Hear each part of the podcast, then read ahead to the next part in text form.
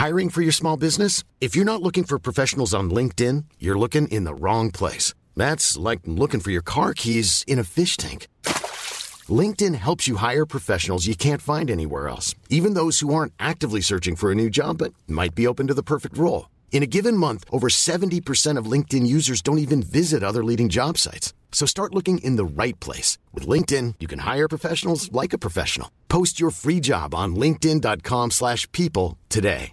This is Paige, the co-host of Giggly Squad, and I want to tell you about a company that I've been loving, Olive and June. Olive and June gives you everything that you need for a salon quality manicure in one box. And if you break it down, it really comes out to $2 a manicure, which is absolutely insane. It's also so easy to get salon worthy nails at home with Olive and June. The difference between how your nails used to look when you did them yourself and now with the Manny system is a complete game changer. The best thing about Olive and June too is it's a quick dry. Dries in about one minute, lasts for five days, and full coverage in up to one to two coats. Visit oliveandjune.com slash perfectmani20 for 20% off your first system. That's oliveandjune.com slash perfectmani20 for 20% off your first system.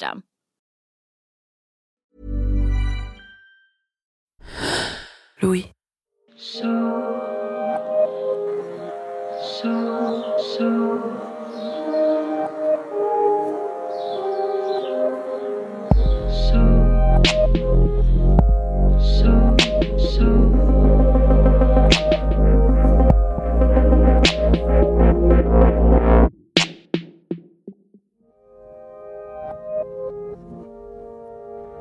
Vous rentrez de vacances. Vous êtes avec des amis, peut-être en train de boire un verre, et vous leur racontez ce voyage dont vous revenez tout juste.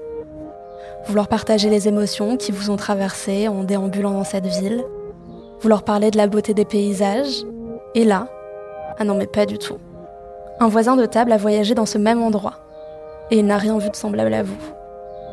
Une même expérience, mais des ressentis diamétralement opposés. C'est ce que raconte l'épisode d'aujourd'hui. Deux histoires parallèles. En 2022, on dirait qu'il s'agit de confinement. Mais nous sommes à la fin des années 80. Alors on parlera d'enfermement volontaire.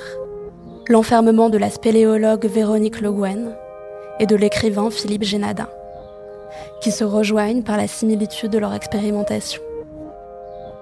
Ce que vous allez entendre, c'est l'histoire du romancier, dans sa propre voix, et celle de Véronique Le Guen, à travers des extraits de son livre Témoignage, Seul au fond du gouffre, publié aux éditions Artaud. Ces extraits sont lus par Babette de Firmas. Et cette histoire, qui avec le recul de ces deux dernières années fera sûrement écho en vous, en positif ou non, selon le confinement que vous avez vécu, cette histoire est signée Jérôme Massella. Je suis Maureen Wilson, bienvenue dans Passage.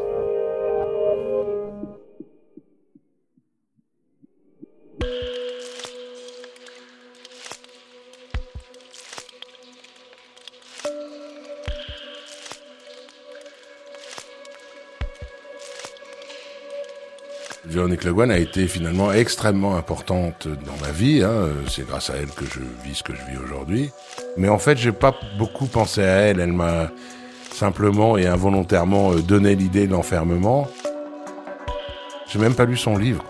Pendant 30 ans, je l'ai mise un peu dans un, un tiroir de ma mémoire, alors que euh, sans elle, je sais pas où je serais.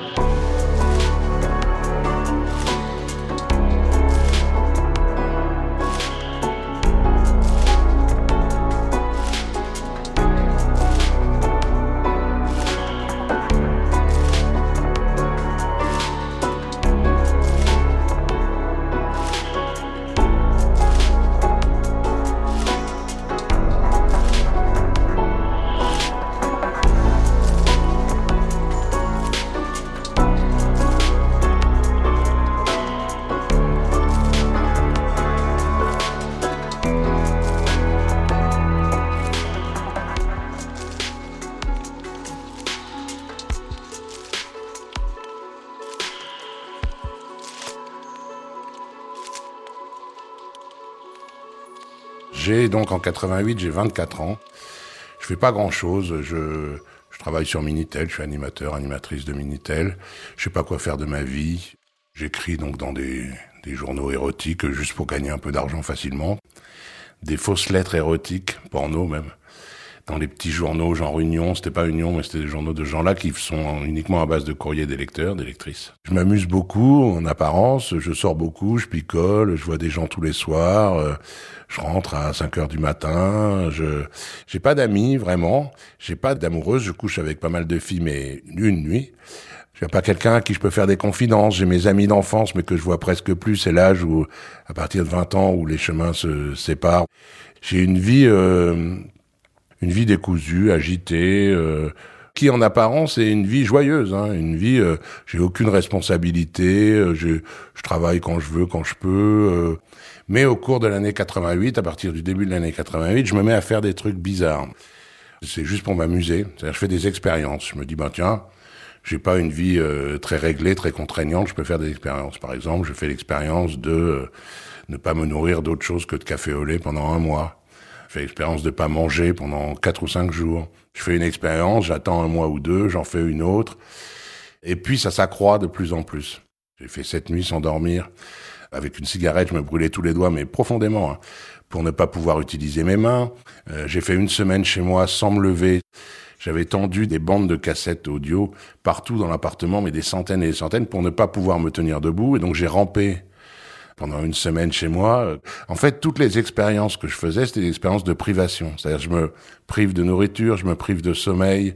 Et puis, euh, vers la fin, l'automne 88, ça a carrément pris euh, des proportions très dangereuses. J'ai hébergé chez moi deux filles prostituées, toxicomanes, au dernier degré, euh, vraiment toxicomanes, et plus que séropositives, c'est-à-dire elles avaient toutes les deux le sida déclaré. Je faisais des expériences aussi à l'époque de conservation des matières ou des, matières vivantes ou pas dans des bocaux. Et donc j'ai voulu faire ça avec mon sang, donc je leur ai demandé de me prélever du sang avec leur aiguille. À l'époque, il y avait pas, ils changeaient pas leurs aiguilles euh, tous les jours ni toutes les semaines. Et donc là, les filles ont dit euh, mais non, t'es complètement fou, on a le sida. Euh. j'ai insisté. Bon, elles étaient tellement dans un état de défense permanente que bon, elles n'ont pas résisté beaucoup. Si je ne prononce pas les mots euh, j'ai envie de me suicider, je le fais quand même, c'est-à-dire qu'elles me plantent des aiguilles euh, contaminées. Donc elles partent, là je me dis ça va pas, je pense évidemment à un internement psychiatrique, c'est la première chose qui me vient à l'esprit. J'ai pas envie, je me vois pas en blouse blanche euh, avec des calmants, des choses comme ça. Je cherche, je cherche, et en regardant la télé, je vois c'est aujourd'hui que la jeune scientifique Véronique Le Guen sort de la grotte. Je savais même pas qu'elle était dans une grotte. L'expérience hors du temps est une opération qui consiste d'abord à mettre un être humain en isolation temporelle totale. Cela signifie que cette personne ne verra pas le jour et qu'elle n'aura aucun repère de temps. Le premier but d'une telle expérience est d'étudier les rythmes biologiques et le sommeil humain qui vous apparaissent. En effet, ces rythmes ne seront plus régis par l'environnement, succession jour-nuit, appelée aussi rythme nictéméral terrestre de 24 heures, mais par les horloges internes de l'individu en question. Cette fille a de la chance, j'aurais bien voulu faire ça moi aussi, m'enfermer pendant trois mois euh, sous terre, et puis tout à coup, euh, très naturellement, je me dis, mais en fait, je peux. Et comme on est donc à la fin de l'année 88, je me dis, ben voilà, on va faire un truc bien carré, euh, bien scientifique presque. Je vais commencer le 1er janvier 89 et je ressortirai le 1er janvier 90. Ce sera une sorte d'électrochoc lent. C'est la chose la plus violente que je puisse faire. C'était me couper du monde.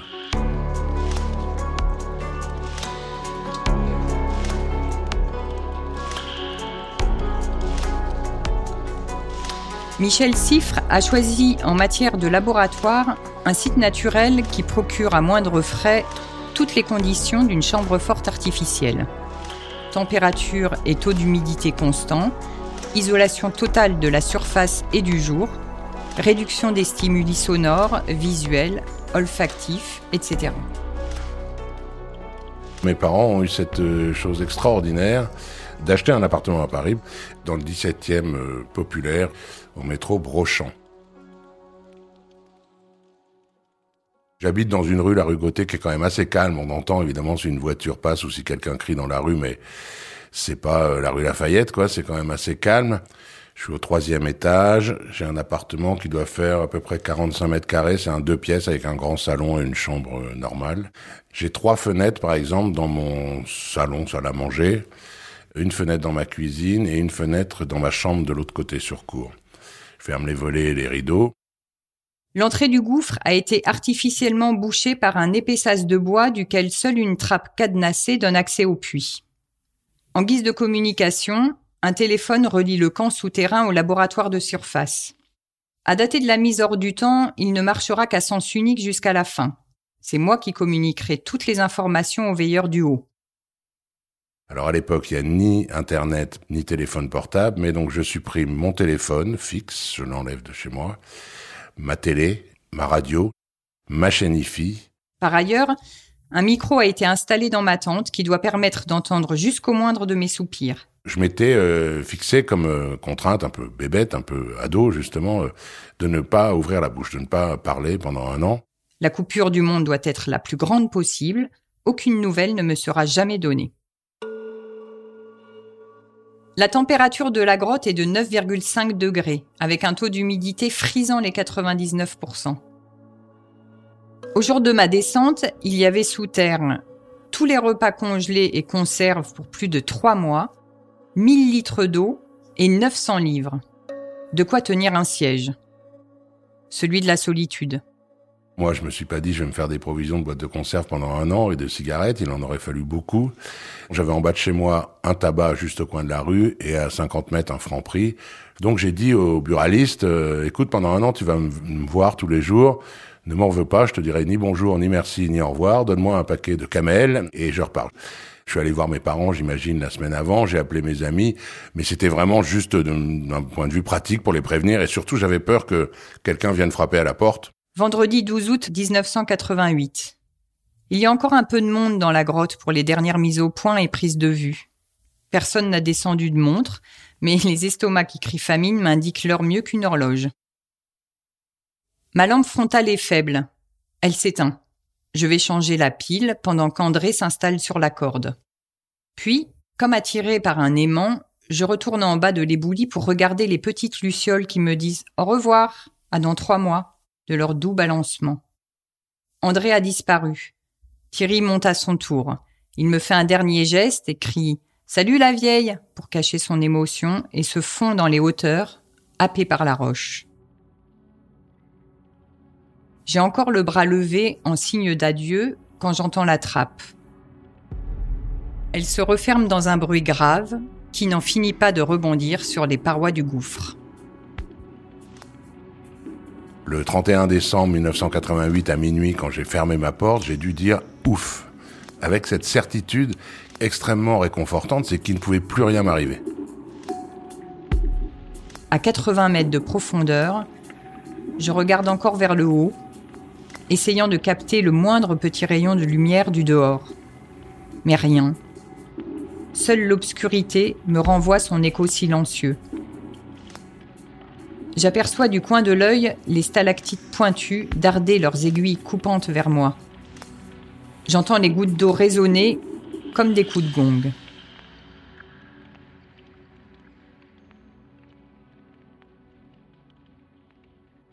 J'ai le plaisir, le confort d'être, de me sentir en sécurité, mais j'ai aussi une excitation, une vraie, de me lancer dans une expérience, de, faire quelque chose de, de, grand, comme si je traversais. Euh, bah, J'imagine que les gars qui traversent l'Atlantique à la rame, ils ont l'excitation de réussir un exploit. Cycle 1.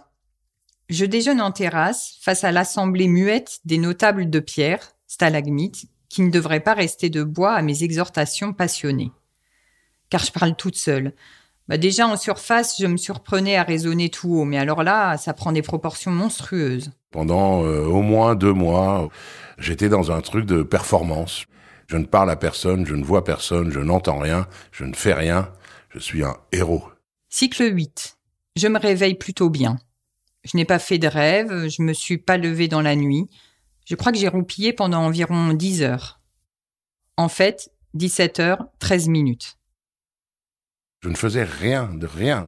Je me levais, je m'asseyais et j'attendais assis toute la journée. À un moment, je mangeais, voilà. Et puis quand je voyais qu'il faisait nuit dehors, euh, Je faisais cinq pas pour aller jusqu'à mon lit et je m'endormais et puis voilà. Je sais même pas comment je réussis à dormir alors que je faisais rien de la journée. Mon principal objectif dans les au moins 6 ou 8 premiers mois, c'est simplement de tenir le coup, comme je pense un prisonnier qui fait des petites barres sur le mur de sa cellule parce qu'il sait qu'il a un an ou trois ans ou six mois à, faire là. Moi, j'attends simplement que les jours passent. Chaque jour qui passe, je me dis c'est bien, je me rapproche. Je me rends compte, je réfléchis pas beaucoup. Je veux juste arriver au bout de l'année. Je me fais un café et je décide de travailler mon anglais en voyageant un peu. Au hasard, je prends un national géographique dans la pile et, bien calé sur mes oreillers, ouvre cérémonieusement la première page. Les photos m'absorbent immédiatement. J'ai eu le temps de vider ma tête de la multiplicité des images qui nous sont chaque jour apportées par la presse, la télé, le cinéma, la publicité, les magasins, la rue tout simplement. Le terrain est redevenu vierge et la moindre photographie, je la détaille jusqu'au plus petit arrière-plan, même flou. Je rentre dedans. C'est la porte d'un monde renouvelé. En tailleur au fond de ma grotte, je vole sur le tapis de l'imaginaire et la revue à la célèbre couverture jaune m'emmène jusqu'en Australie.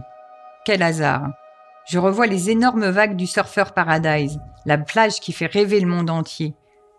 Je sens encore le soleil d'une dure journée de plage.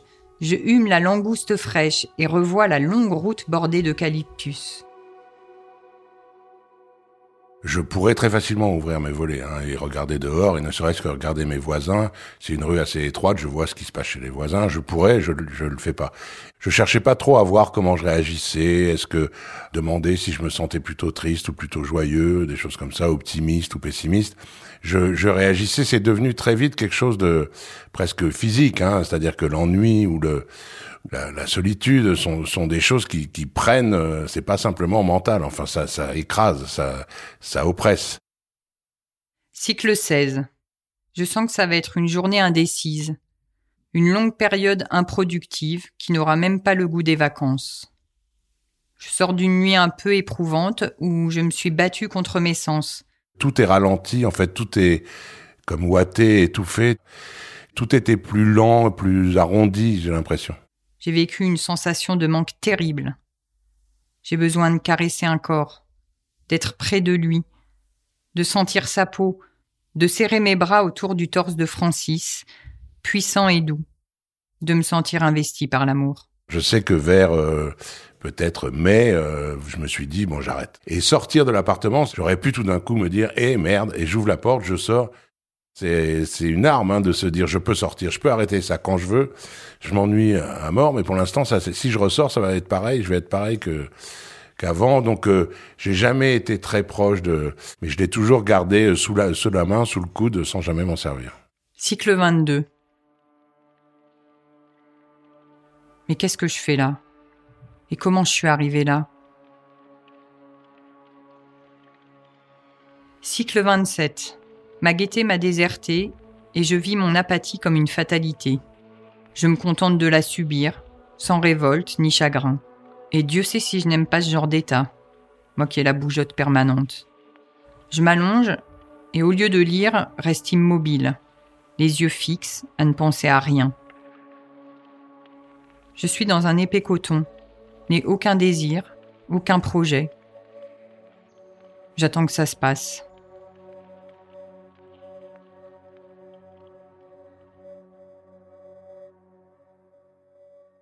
Je sentais qu'il y avait quand même des trucs qui changeaient en moi. Hein. Je me sentais plus sûr de moi. C'est aussi parce que rien ne me, rien ne vient me percuter, rien ne vient me troubler. Donc évidemment, c'est facile de, de sentir, de se sentir sûr de soi. Quand on ne rencontre personne, on risque pas d'avoir de chagrin d'amour. Enfin voilà, des choses comme ça. Cycle 28. Au détour d'une phrase, Thierry me fait remarquer que j'ai encore la chance de ne pas être en isolation totale. Je suis convaincu que l'isolation totale, sans lien téléphonique avec la surface, n'aurait pas été aussi pénible qu'on le pense. J'irais même plus loin. Il aurait rendu le séjour plus supportable. Car me retrouvant seul dans un domaine complètement neuf, j'aurais entièrement reconstruit ma vie. Je me serais organisé en fonction de moi et de moi seul. Tandis qu'avec des informations parlées, je suis en partie projeté vers l'extérieur. Je suis à cheval sur un dehors de vie normale qui se rappelle à mon souvenir à chaque coup de fil.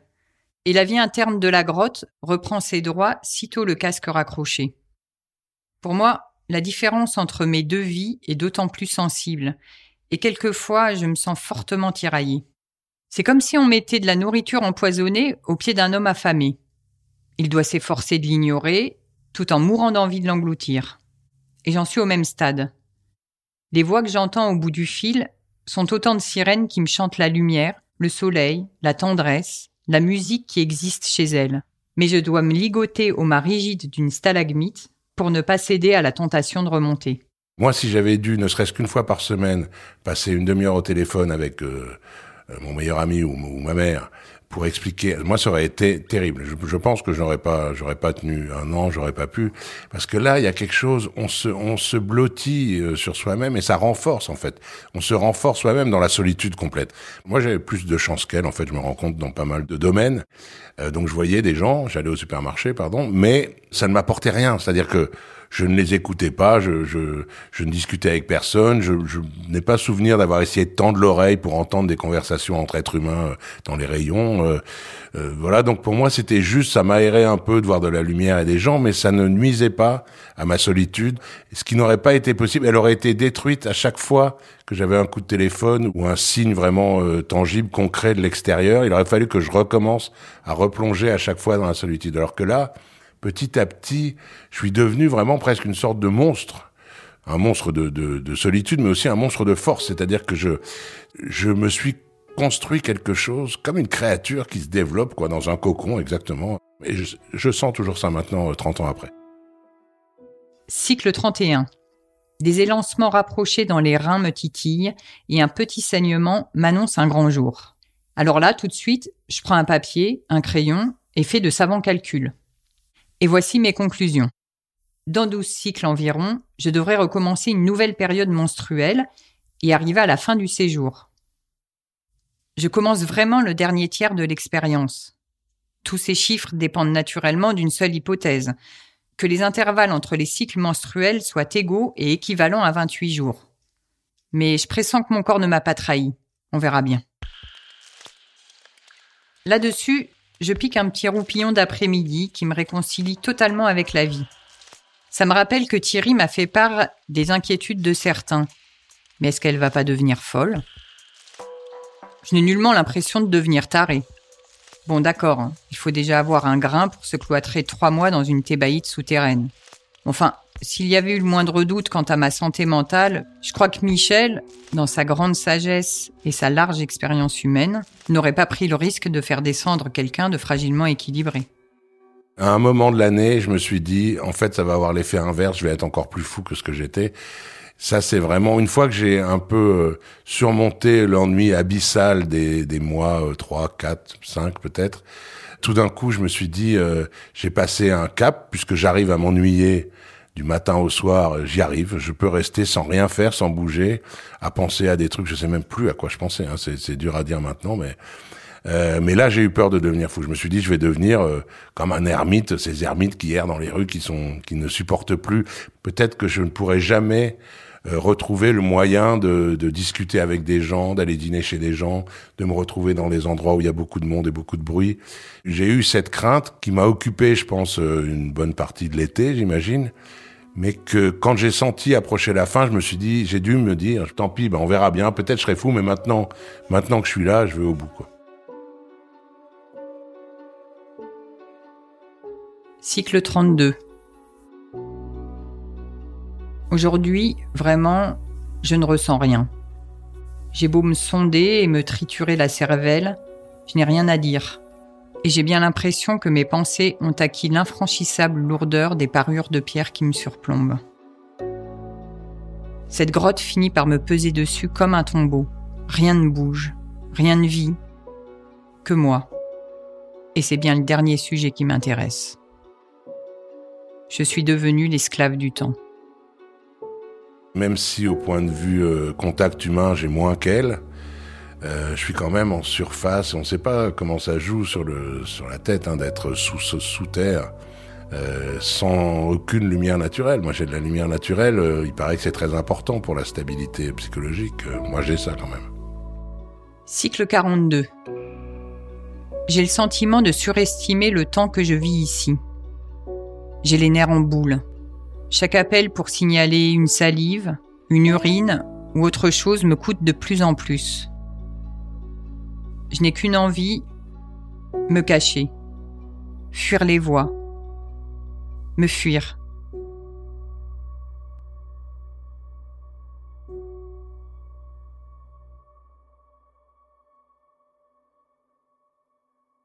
S'il y avait eu quelqu'un avait oublié une guitare chez moi, j'aurais essayé de jouer de la guitare. Si j'avais eu euh, des puzzles très compliqués, j'aurais essayé de faire des puzzles. Il se trouve que j'avais rien. J'avais juste du papier hein, et un crayon. Qu'est-ce que je vais faire encore aujourd'hui? Oh, ben, je vais essayer d'inventer une histoire. Ma première nouvelle, c'est un mariage sur la place d'un village. Alors que moi qui ne connais pas de village, mais là c'est un village. Et euh, sur cette place, il y a deux mariages en même temps, deux mariés et toute la famille autour. Et je décris, je ne sais pas pourquoi, je décris euh, ce qui se passe autour des mariés, le vieil oncle, le neveu turbulent. Il y a un bistrot, des gens qui entrent et qui sortent du bistrot. La première nouvelle que j'ai écrite, c'est ça. Donc ça s'appelle Des guêpes parce qu'il y a des guêpes qui viennent les piquer.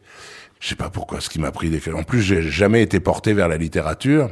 Ben là, j'ai imaginé peut-être l'inverse de l'endroit où j'étais, c'est-à-dire un truc à la campagne avec du monde, une fête de famille, des tensions, plein de gens différents, un bistrot, je sais pas je suis content d'essayer d'imaginer ce qui se passe, d'essayer d'imaginer la suite, et puis de voir comment je pourrais l'écrire au plus juste et au plus au plus près de ce que je de ce que je pense, de ce que j'ai imaginé.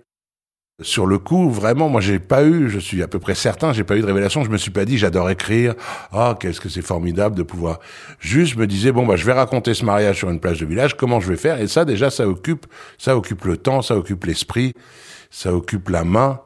Puis ensuite, j'ai écrit, euh, j'ai dû écrire euh, quatre nouvelles, je pense, qui étaient des bonnes nouvelles, hein, d'une quinzaine, d'une vingtaine de pages peut-être. La deuxième, bizarrement, c'est l'histoire d'une religieuse au Moyen Âge, alors que je n'y connais rien au Moyen Âge, en religieuse encore moins. Sainte Cécile, Cécile, bon, je sais pas d'où ça m'est sorti, j'avais aucune documentation ni rien, mais voilà. C'est des nouvelles très très différentes, qui sont dans un style que je n'assume plus du tout maintenant. J'ai de faire de la littérature, je, je n'écrirai plus du tout comme ça. Mais euh, voilà, c'est comme un peintre amateur. J'étais exactement comme un peintre amateur.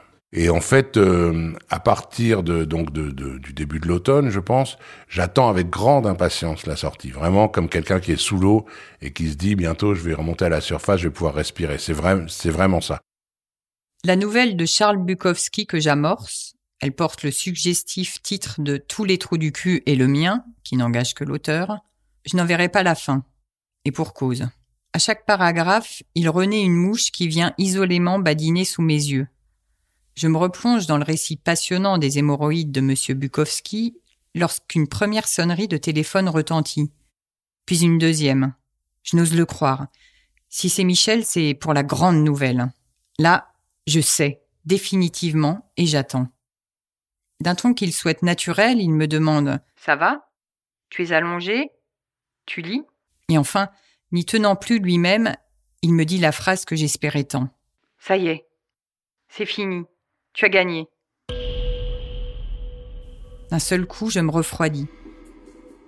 J'ai les mains glacées et moites, mais je pousse un immense et très aigu soupir de soulagement. C'est fini. Est-ce possible? Déjà je pense que le 15 décembre, je me dis, yes, plus que 15 jours et je peux sortir. Je me vois au bistrot, je me vois retrouver mes potes, je me vois euh, me remettre à courir après les filles. Parce que mine de rien, à 24 ans quand même, moi avant j'avais une activité sexuelle un peu fournie, et tout d'un coup, à 24 ans, c'est pas le moment de se mettre un an tout seul. Bon, donc ça, ça joue aussi. Enfin, je suis content, je suis vraiment... Euh, excité, content. Je me dis, en plus là, je ne peux plus échouer. Quand on est le 15 décembre, je vais pas, je suis pas bête, je vais pas sortir. Euh, donc j'ai réussi mon truc, je me sens mieux, et donc je suis content de sortir. Et en fait, plus ça approche, je me l'avoue pas tout de suite, je m'en rends compte qu'après en fait, mais plus ça approche, plus je m'inquiète, plus je me dis, euh, bon, quand même un an, est-ce que je vais savoir encore, est-ce que je vais supporter les gens déjà moi, et puis est-ce que je vais savoir leur parler, est-ce que je vais savoir être rigolo, intéressant, qu'est-ce que je vais leur dire? 29 novembre. C'est le jour J de la remontée prévue à 13h pour des besoins télévisés. Mon corps est un vrai chaudron. Jamais je n'ai eu si chaud ici. Moi, je n'étais pas obligé de m'enfermer, mais j'étais pas non plus obligé de sortir. C'est-à-dire que elle, là, quand on lui dit ça y est, c'est fini, je me mets à sa place, il faut sortir. Moi, le 31 décembre, je me dis c'est bon, à partir de demain, je peux sortir. Et en fait, euh, le 1er janvier passe, tout est mort, les commerces sont fermés, euh, les bars sont fermés, ça sert à rien que je sorte aujourd'hui. Oui, oui, oh, demain c'est pareil, le 2 ou le 1er. Et petit à petit, je repousse. Alors, il n'y a pas vraiment de, il n'y a pas une peur panique de l'extérieur. Hein. Il y a juste euh, une sorte de lâcheté à revenir. Et évidemment, voyant que je repousse le 2, le 3, le 4, je commence à me dire, mais ça fait un an que j'attends ça et je ne veux pas sortir. Je suis toujours euh, enfermé chez moi parce que c'est confortable. On est, j'ai pris d'habitude et je suis protégé. Euh. et donc je ne change rien, sauf dans ma tête. Ou dans ma tête, je sais tous les jours, je sais que je peux sortir dans la minute qui suit. Je le sais. Je suis là, je suis prêt, je peux y aller quand je veux. Ça fait très peur. Si tu, on sait que qu'on peut y aller quand on veut, ça fait peur, mais on, on choisit soi-même le moment où on saute. Mes jambes sont en plomb et c'est avec lenteur que je parcours seul ce lieu devenu sacré pour moi. Je regarde, touche, caresse cette grotte enfin apprivoisée. Je réalise qu'à l'échelle de son temps, mon passage ne représente qu'un millionième de millionième de seconde. Je réfléchis d'abord parce que je veux pas aller directement dans un café, par exemple, où je connais pas les gens et tout ça. Et je cherche parmi mes amis qui je pourrais appeler. Il y a des cabines téléphoniques à l'époque. Et donc j'ai une amie qui s'appelle Anne-Claude, qui est une amie que j'ai rencontrée sur Minitel euh, dans les années 80, au milieu des années 80 qui est une fille que j'aime beaucoup, avec qui il n'y a jamais eu rien d'autre que de l'amitié, on n'a pas couché ensemble ni rien. Donc c'est quelqu'un qui me semble inoffensif et quelqu'un qui est extrêmement rassurant. Donc je, la choisis, je lui téléphone. Et là, on est euh, le 15 ou le 16 janvier. Hein, ça fait quand même deux semaines. Euh, et puis, je dois me dire quelque part, euh, si c'est pas maintenant, c'est jamais. Alors, je vais rester enfermé toute ma vie, en fait. Et donc, je lui dis, voilà, je, je, veux sortir. Elle me dit, ah, bah, il était temps. Et je dis, écoute, je suis pas, je me sens pas très à l'aise avec la parole. C'est mes premiers mots depuis plus d'un an. Et elle me dit, t'inquiète pas, je m'occupe de tout. Si tu n'as pas envie de me parler pendant tout le repas, c'est pas grave, on se regarde, et quand t'as envie de me parler, tu me parles. Il y a un petit resto à côté de chez moi, qui est rue du Pré-Saint-Gervais. La rue du Pré-Saint-Gervais est une toute petite rue, avec un seul restaurant. Donc je pense que c'est pour ça qu'elle m'a demandé de venir là, c'est qu'il y a peu de monde et il ne s'y passe jamais rien. Je revais les lunettes en millard qui vont protéger mes yeux de la trop vive lumière extérieure. Le signal est donné. La corde se tend. Déjà, mes pieds ont quitté le sol. Déjà, je suis arraché à la terre. Et tout en tournant lentement sur moi-même, je dessine avec mes bras de grands adieux silencieux. Véronique Le Guen, quand elle est sortie, je l'ai vue, moi, à la télé, donc elle avait exactement le contraire de ce genre de conditions. Quand je vois, moi, à quel point j'avais peur, ne serait-ce que d'aller au bistrot, elle projetée direct, ça me fait de la peine pour elle. Moi, le 1er janvier, la télé vient frapper à ma porte je suis euh, terrifié, quoi, je pense. Hein. Salut, Grotte. Salut. On se retrouvera. Le trajet, je m'en rappelle pas du tout. Je devrais m'en rappeler. C'est mon premier déplacement depuis plus d'un an. Hein. Mais je sais même pas si je suis allé à pied, en métro, en taxi. J'ai aucune, aucun souvenir. Je me revois simplement. C'est un petit restaurant, une petite table près de la baie vitrée. Il y a une baie vitrée. Je vois, moi, j'ai la porte dans mon dos. On se met à discuter. Elle me dit alors ça s'est bien passé? Bah oui, je me suis ennuyé. Je raconte tout ce que j'ai vécu pendant un an, mais d'une manière, j'ai l'impression que c'est comme si rien ne s'était passé. Je vois que je suis pas devenu fou. J'ai l'impression d'être plus fort. J'ai l'impression d'être plus calme.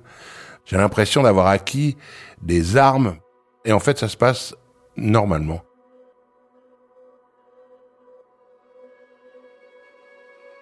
Autant les premiers jours de janvier, j'ai pu m'inquiéter en me rendant compte que je sortais pas, en me disant est-ce que je, suis pas allé trop loin, est-ce que c'est pas trop tard, est-ce que autant, mais vraiment dès ce premier dîner avec euh, Anne-Claude, je, je comprends que ça va aller. Ça y est, le plus dur est fait, comme un dépucelage presque. Donc je rentre me coucher, j'imagine, avec un sourire béat, je ronflote comme un bébé. Et le lendemain, en début d'après-midi, tout a été effacé. Je sors comme si euh, j'allais tous les jours au bistrot euh, boire mon café. Et euh, donc j'arrive au bistrot qui s'appelle Le Soleil, qui est à l'angle de l'avenue de Clichy et de la rue euh, Saufroy, qui est à côté de la rue Gauthier. Je regarde autour de moi, je n'ai pas souvenir d'avoir rencontré des gens que je connaissais, parce qu'ils viennent surtout le soir à l'apéro. Mais j'entends à la radio du, qui est diffusée dans le café euh, que euh, Véronique Le Guen, je pense qu'ils disent s'est suicidée ou a été retrouvée euh, morte. dans sa voiture, rue du Pré Saint-Gervais, cette nuit, enfin ce matin ou hier soir, je sais plus ce qu'ils disent, non, cette nuit.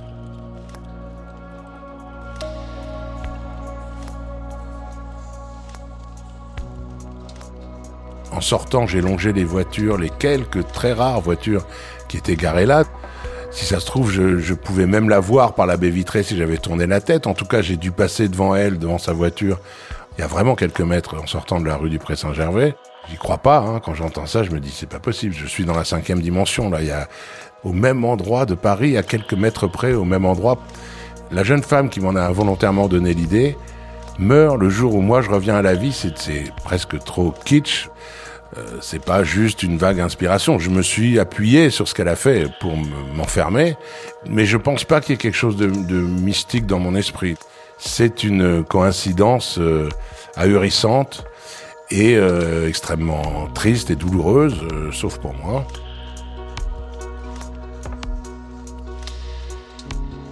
Pas une seconde, je me dis, euh, il va peut-être m'arriver la même chose. Elle, finalement, c'est un an après. Peut-être qu'il faut un an pour que ça te ronge ou je ne sais pas quoi. Ça, vraiment, j'y pense pas du tout. Moi, je suis sûr de repartir, de recommencer presque une vie. Alors évidemment, quand on voit ça de loin, avec le, recul du temps, moi hein, même, je me dis, ben c'est là que j'ai commencé à écrire en fait. C'est quand je me suis retrouvé seul et coupé du monde que j'ai commencé à faire ce que je fais toujours 30 ans plus tard et que je pense que je ferai jusqu'à ma mort. Mais sur le moment, c'était pas ça du tout. Et donc je me dis, ben, ce qu'il a tué, alors c'est peut-être pas vrai, hein, mais moi à l'époque, je me dis, ce qu'il a tué, c'est moi ce qui me permet de, de reprendre ma vie. Là maintenant, par exemple, notre fils a 21 ans. Euh, là, la semaine prochaine, il prend un appart à Paris, donc il sera plus à la maison. C'est extrêmement tentant pour moi de recommencer ça, pas un an, mais d'aller me mettre quelque part deux mois, trois mois. Euh, c'est extrêmement tentant. Ouais.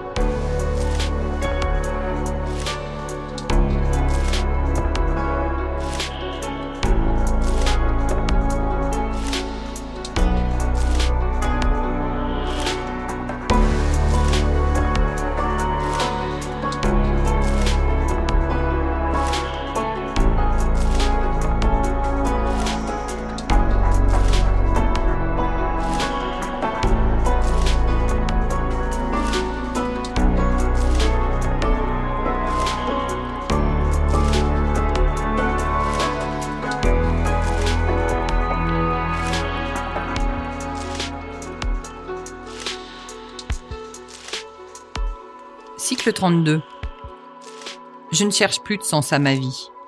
Je suis, c'est tout. Mon existence a suspendu son cours. Je n'évolue plus, je ne change plus, je ne subis plus ces chocs émotionnels qui nous font tourner comme des girouettes deux, dix, cent fois dans la journée. Je me fonds dans l'éternelle solidité du milieu qui m'entoure. La caverne est là, je suis là, nous sommes dans le même monde, où le temps n'a plus cours.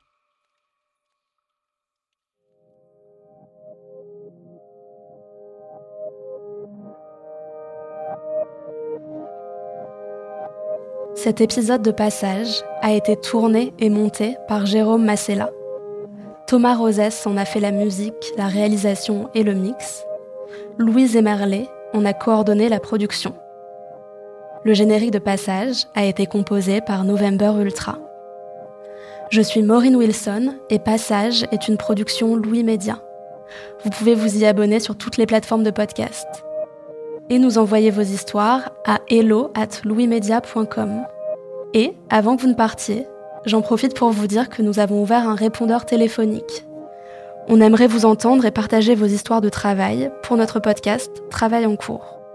Alors, si vous avez des histoires rocambolesques, des questionnements sur votre travail, des théories sur le monde en entreprise, vous pouvez nous envoyer vos notes vocales directement sur notre numéro 06 95 77 27 18 ou sur hello at louismedia.com. À très vite!